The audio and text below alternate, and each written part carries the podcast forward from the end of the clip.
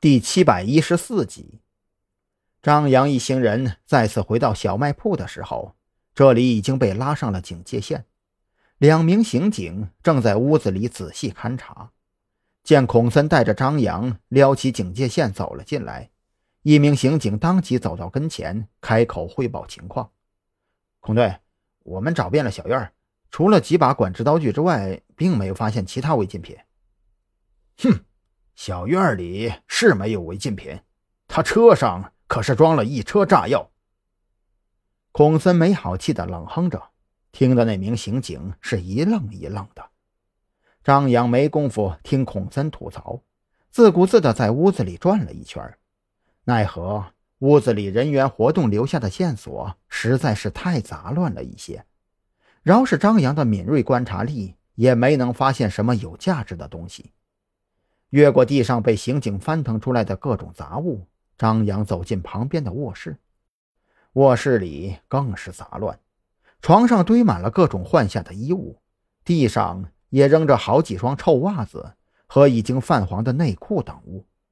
张扬紧皱着眉头，用手扒拉开床铺上发臭的衣物，在铺被下边一阵摸索，却是仍然没有任何发现。他站在卧室的正中央位置。缓缓地闭上眼睛，张扬在思考：如果自己想要在这间屋子里藏东西，或者建造密室的入口，应该选择在什么位置更保险一些呢？一番思索之后，张扬快步走到卧室房门旁边，反手将房门重新关上，顿时眼前一亮。卧室的房门是朝内侧打开的，房门打开的情况下。门板刚好盖住了房门后边的几块地砖，而当张扬将房门关上之后，这才发现这几块地砖之间看似严丝合缝，却跟其他位置地面的地砖颜色有些差别。或许是因为屋子里比较潮湿的原因，大部分地砖都有轻微反潮的迹象，而这门后的十几块地砖却显得更加干燥。而这些干燥的地砖刚好围成一个正方形。进来几个人，把这几块地砖给撬起来。张扬顿时朝着门外喊了一声，孔森和两名刑警带着铁锹走了进来。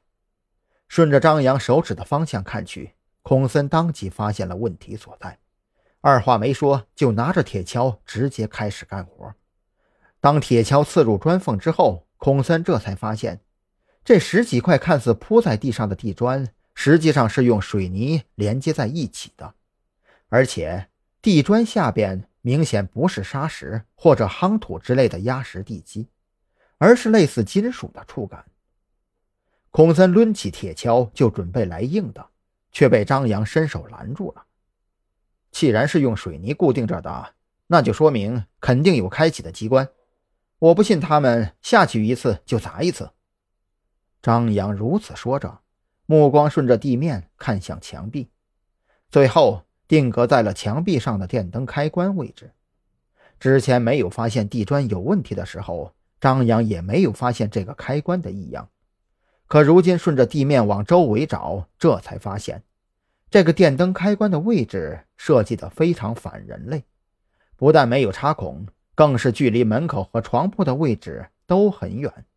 无论是从实用还是方便开关的角度出发，都显得非常多余。缓步走到开关跟前，张扬先是按动开关按钮，确定这个电灯开关根本操控不了屋子里任何电灯之后，嘴角露出了一抹冷笑。